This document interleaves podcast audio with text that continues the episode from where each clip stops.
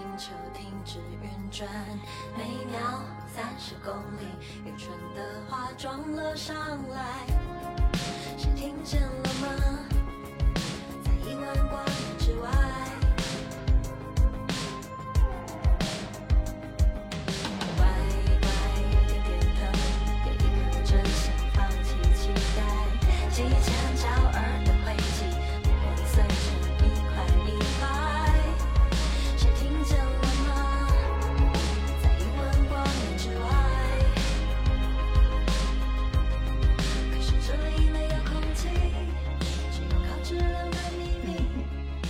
大家好，欢迎收听今天的温柔水母。这是一期比较奇怪的节目，因为这一期我们不聊任何展览或者嗯，就是专业方面的问题。我们今天聊的是一个完全私人的话题。嗯对，是这样的，而且而且这个决定非常的突然，嗯、我们决定在借助这个平台去输出这些信息，然后也方便后续的一些，无论是把这个事件整理，还是说向公众进行求助。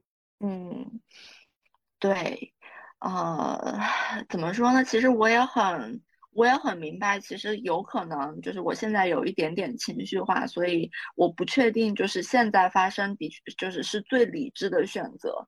呃，就是我们也我们也并不期待说，就是通过把这个这件事情发到一个呃播客平台上，它会就是在实质上起到多大的作用。但是，嗯，怎么说？有些话还是有点不吐不快吧。就是今天大家深夜打开 腾讯会议，然后来给大家录一期这样的节目。那么这件事情的起因就是，没错，就是我，嗯，我被奇怪的人盯上了。这件事情已经持续很久了。是的，然后我也比较凑，也不能说是巧合，但是也作为一个被参与者，了解到事情的始末。虽然说我知道的非常晚，那我们就从这件事情的始末开始讲吧。呃，嗯这件事情开始于，其实我都有一点印象不是很深刻了，应该是二零年的夏天。嗯，二零年的夏天，呃，或者是二一年的夏天，我现在没有办法就是完全确认，因为最开始的聊天记录都被我删掉，或者就把那个人拉黑了之类的。呃，事情是这样子的，就是在那一年的夏天，呃，我当时是在我一个朋友家，就是他住在乡下嘛，然后我在他乡下的家里，呃，就是做客，然后当时我是打开了一个小软件，就是这是一个呃呃，其实没有什么不能讲，就这是一个女同性恋者的交友软件。呃，就是所有的女孩子都在上面找女朋友，就是一个这样的地方。那么你为了找到可以说话的人，你当然就是不停的和不同的人打招呼，和你附近的人打招呼。嗯，然后和我打招呼的这个人呢，他一开始看起来就有点奇怪。嗯，然后他告诉我，然后他很奇怪的就是他告诉我他是一个男的，就是你知道这件事情就是他不很不符合逻辑嘛，因为这嗯是一个拉拉交友软件，上面的人应该都是女生才对。他告诉我他是一个嗯男的，然后他告诉我他是一个跨性别者。呃，然后当时其实说实话，我是有一点好奇，而且我其实是有一点就对这个群体还是有一点呃，其实说同情也不是也不是很公平，应该说是对这个群体是有一点呃，就对他们在社会生活中所经历的不便是感是对于一个相对普通的人来说，我是有一点愧疚，可以这样描述，所以我还是尽量友好的跟他说话。然后我也理解他为什么，呃，就是可能因为自己是就是小众群体，而只能通过伪装自己是一个女生的方式来在这样的平台上找对象这一点。然后我们就聊了一下，就平时的生活啊之类的什么的。然后后来我发现他有一点奇怪，或者至少是不是我能够当朋友的类型吧。比如说他会提到一些他喜欢枪啊，他喜欢去靶场啊之类的事情的时候，我觉得有一点不太舒服，所以我就把这个人拉黑了。嗯然后接下来的情况呢，就是他开始不停的对我发起各种信息轰炸，就是他找到我的邮箱，他找到我其他的社交媒体，他通过我的社交媒体找到我们的节目，然后我们的节目的确是有一个开放留言的通道，是我们的邮箱，通过这个邮箱来对我进行不是几封，而是几十封为单位的邮件骚扰。哎，呃，嗯，要不要讲一下，就是你，呃，拉黑他是大概什么时间？大概也就是，反正不会超过两个月以内，你知道吗？就是可能就是讲过几句话，然后就是讲过几天话之后就拉黑了。嗯，呃，然后那么他是他给你发这些邮件，大概是进行了多长的一个时间线呢？一直到现在，或者说他是从哪个时候开始？就是我们可能需要一个，比如说是，嗯，二零一九年或者什么这样子的。我觉得我记得应该是在，就是我刚刚拉黑他之后，他就开始轰炸我。嗯嗯，然后其实有一个原因，是因为其实我的信息是相对透明的，就是当然我我知道很多人呃听到这里可能会觉得我太不会保护自己了或者怎么样，但是呃总的来说，至少在这件事之前，我是很就我在网络社会上也是比较坦坦荡荡的一个人，就是我觉得我在不同的平台上都用都用都用相同的昵称啊。然后用相同的头头像啊，然后我觉得这样没有什么问题。嗯，嗯，然后所以这可能是他能够找到我其他平台账号的一个方法。然后但这显然不是你的问题。啊，这个关于这个受害者有罪论这件事情，我们待会儿可以单独开一个 part 来聊。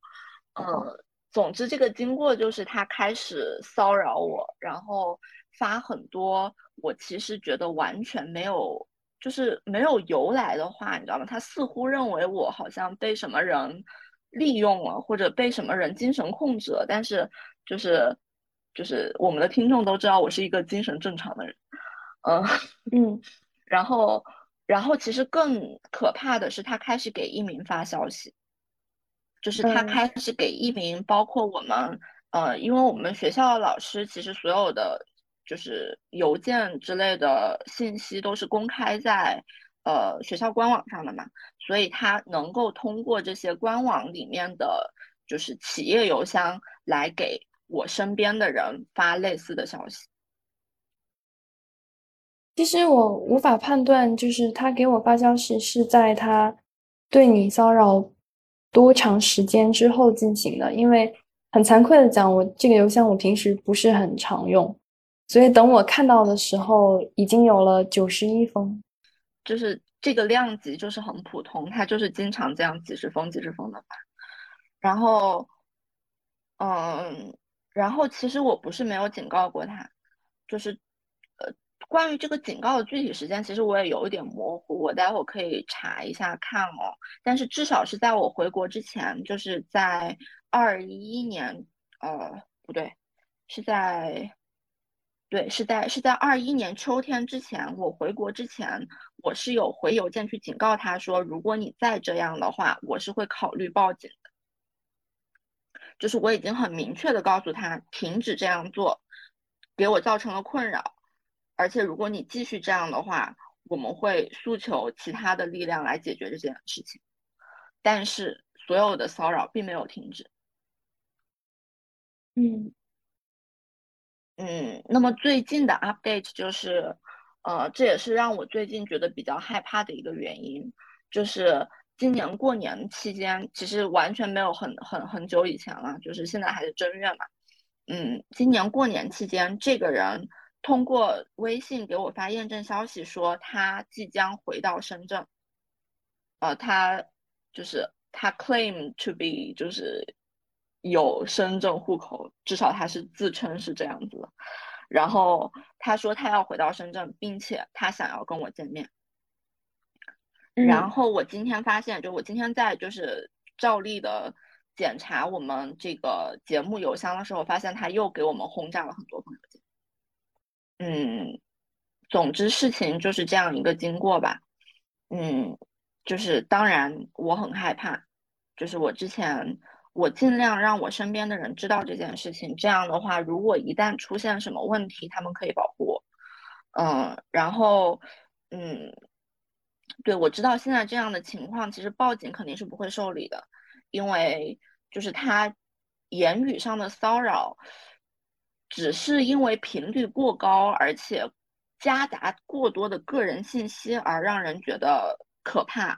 他并没有说过，比如说我要过来杀你，或者说我要过来伤害你之类的话，所以他也不不构成一种威胁，你知道吗？嗯，就是对，所以这件事情它就是很，它就是很令人恶心，而且令人非常感到非常棘手。嗯，其实他在暴露你。提及过多个人信息的时候，就已经构成骚扰了。但是这个事情很难去给他定论。是的，是很难去给他定论。就是法律上，其实我们有咨询一些朋友，其实其实也没有给到我们就是太有用的建议。现在来讲，嗯，那为什么要在这里说这件事情呢？就是当然，首先是我情绪上我非常的生气。就是，哦，就当然你也会害怕，但是其实生气，就是占我整个情绪的百分之九十以上。就是怎么有人竟敢这样对待我？嗯嗯，而且还很大概率上不会受到任何惩罚。呃，就是我之所以会愤怒，一方面是因为他对我。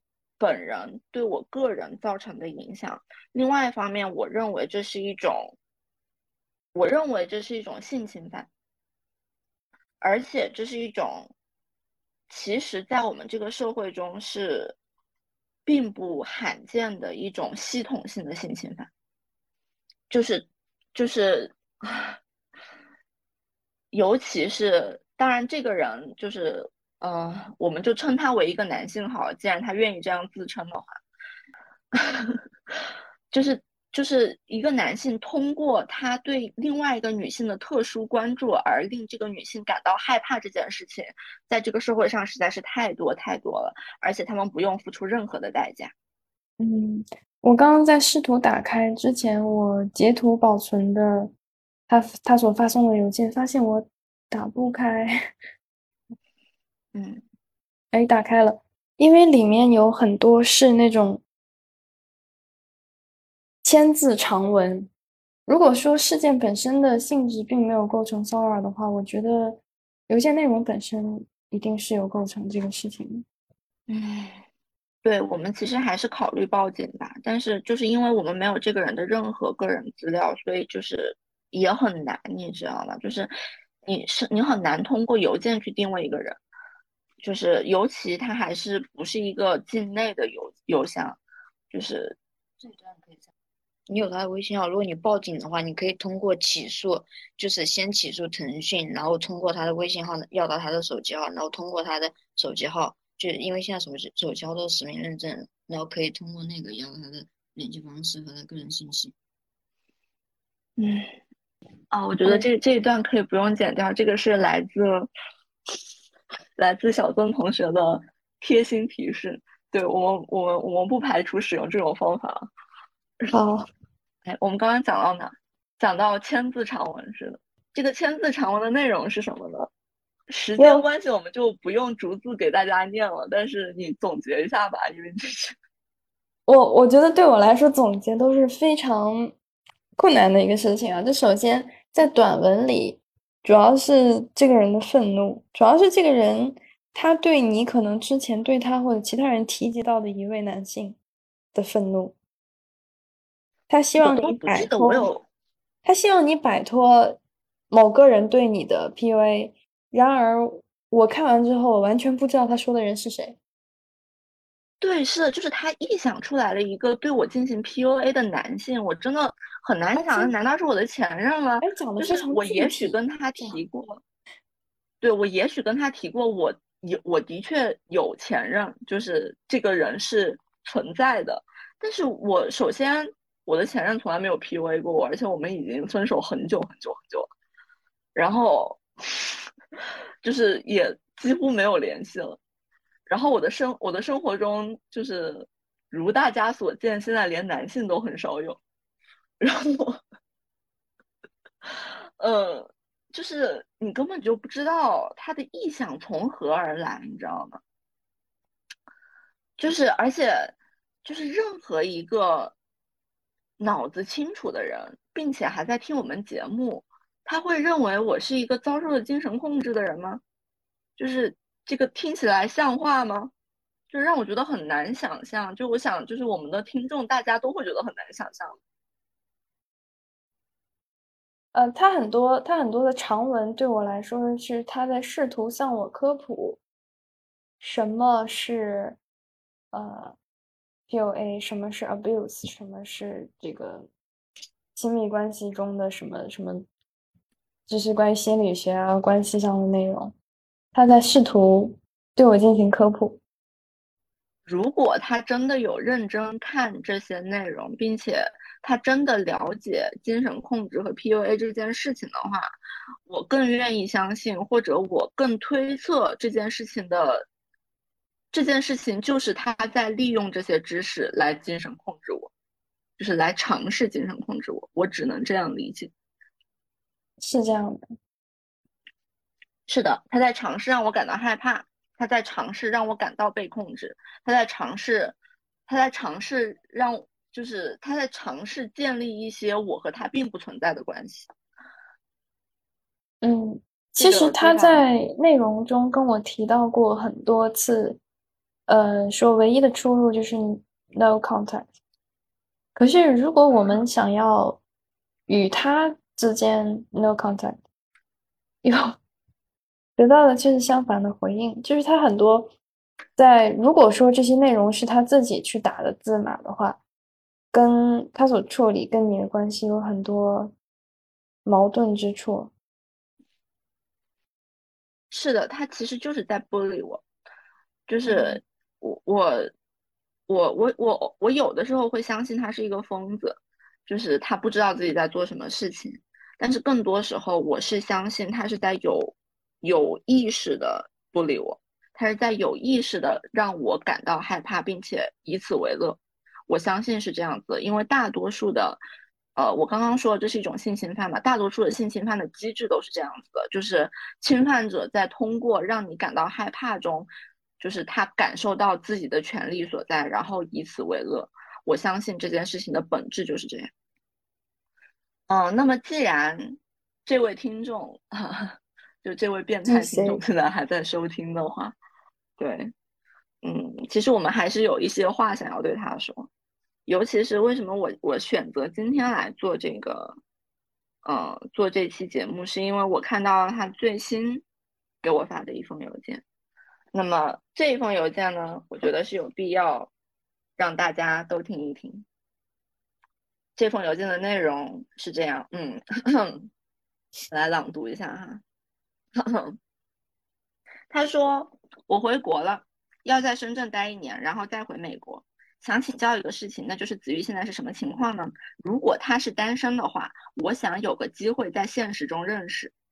我的具体情况如下：首先，我有绿卡；第二，我有深圳户口；第三，我有工学硕士加管理学硕士加生物博士；第四，我在国内有两套房。嗯，我想。”听我们节目的女生，尤其是认为自己是女性主义者的女生，一定知道我为什么会因为这件事情而如此愤怒。这个人他洋洋得意的把我们当成了商品，这个人洋洋得意的不把我们当成人，并且认为我们竟然对他的种种条件，他的种种条件可能会让我们对他这个人的感受有所改观。那么，如果你现在正在听的话，我要告诉你，这些你的所谓条件跟你这个人是什么样的一个垃圾屁关系都没有。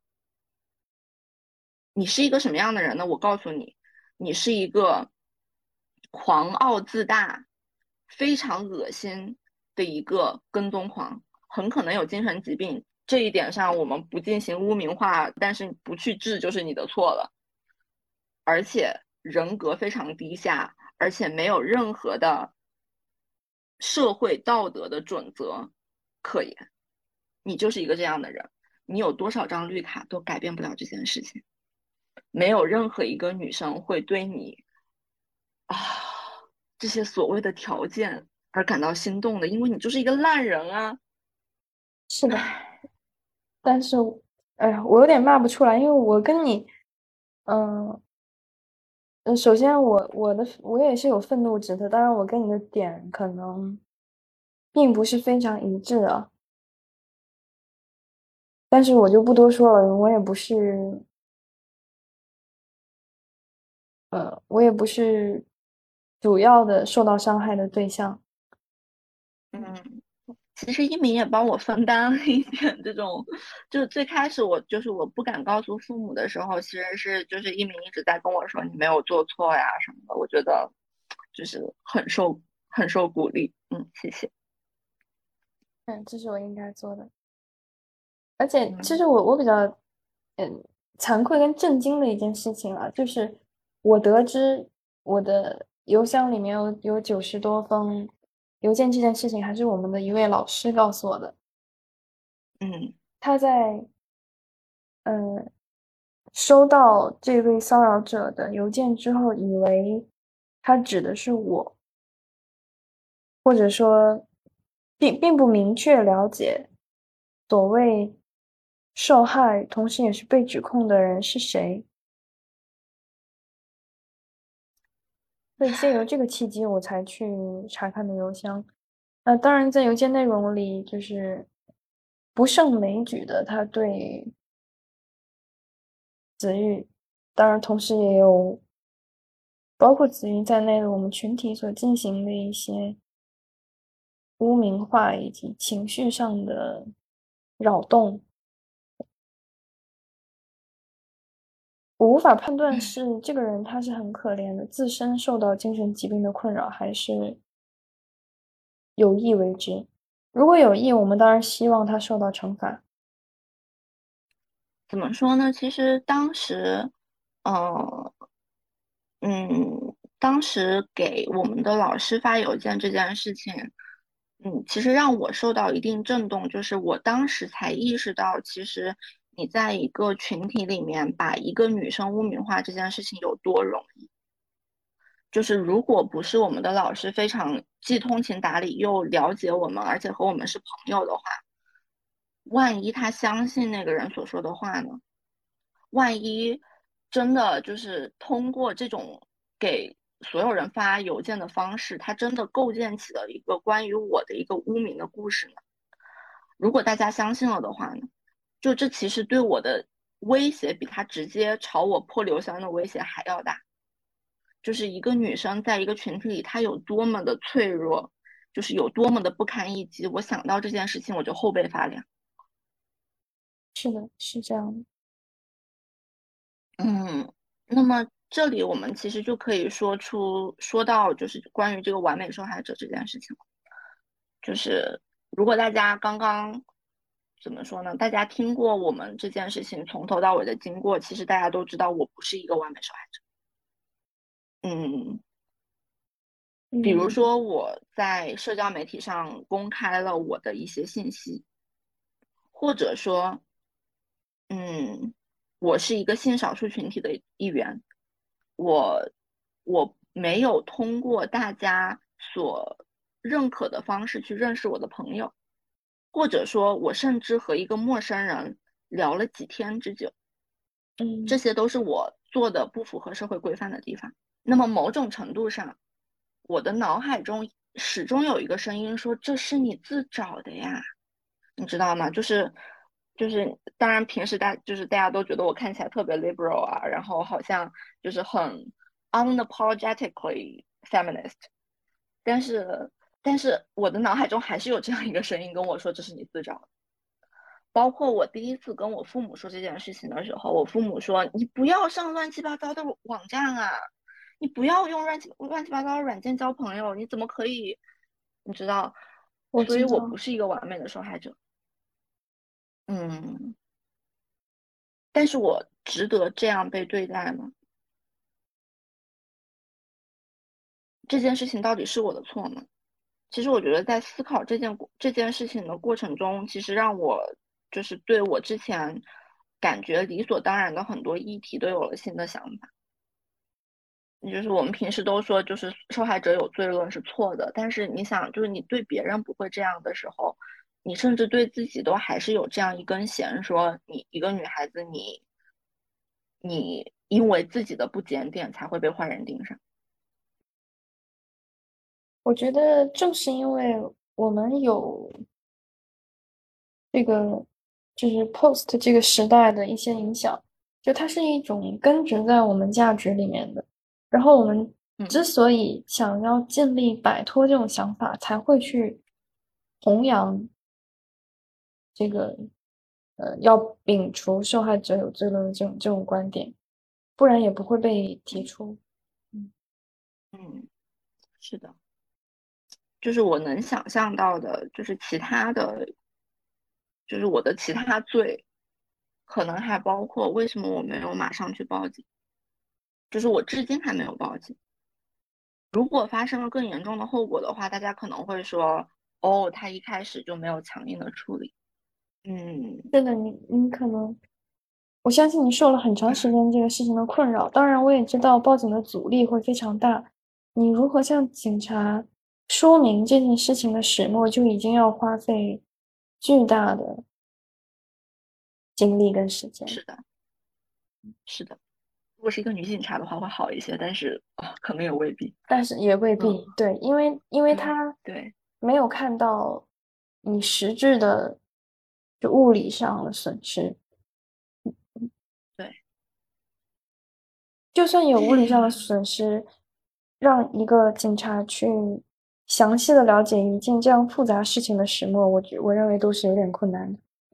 我只能说，我不排除这种办法吧，就是可能，可能就是当这件事情下一步升级的时候，比如说他不停的要求见面，或者说，啊，其实这也是不可避免的事情，就是比如说他知道了我在哪里工作，我在哪里，我在哪里生活，当这些事情发生的时候，我肯定会报警的。但是，接下来就这就是下一个问题了，那就是其实作为，嗯，啊，我们我们这种也能算内容的生产者了，就是就是简单来说，就是你你平时就网像我就是在网上泼点什么东西吧，就暴露自己的概率实在是太大，就是这个地方，就我相信我们很多听众自己可能也有博客呀，也有博客呀，有公众号啊，然后。甚至说，比如说小红书这种地方，都你都很难不被谁盯上，你知道吗？就被谁盯上实在是太容易了，就他太容易的就可以知道你叫什么，在哪里上学，然后然后在哪里工作，然后你知道吧？就是这种事情，这些信息都来的太快了，我不知道，就是我我我真的不知道怎么样看待这件事情，就是难道？因为我我是一个播客博主，我就我就活该受这些罪吗？或者说，就是我都这样了，我还应该怎么保护自己啊？我觉得这真的是很难的一个一个问题。嗯，就是我们总是劝大家，就是你知道，我们都是一个人在外面，一定要小心。但是有的时候真的是防不胜防。真是没有办法的事情，而且这件事情就好像，其实某种意义上，我觉得这个跟那个走夜路的那个隐喻很像，就是因为外面不安全，所以我们就要把自己关在家里嘛。因为网络上有不安全的事情，我们就没有权利再去经营一个自己的媒体了吗？就是我觉得这个，哎，这个实在是就是很两难的一件事情吧。嗯，是的。说君子不立危墙但是这个世界上处处是危墙。对呀你不立危墙的话你就你就不要出门了。但是就凭啥我不能出门啊？就是 就那那君子也太惨了点 嗯反正我现在的措施就是我尽量不一个人去上班然后我尽量不一个人下班。对，因为就是也很容易知道我在哪里工作，也很容易就 locate 到这个地方。嗯，我希望这件事情不要继续升级。然后，如果你在听的话，再说一遍，不要再跟踪我了。唉。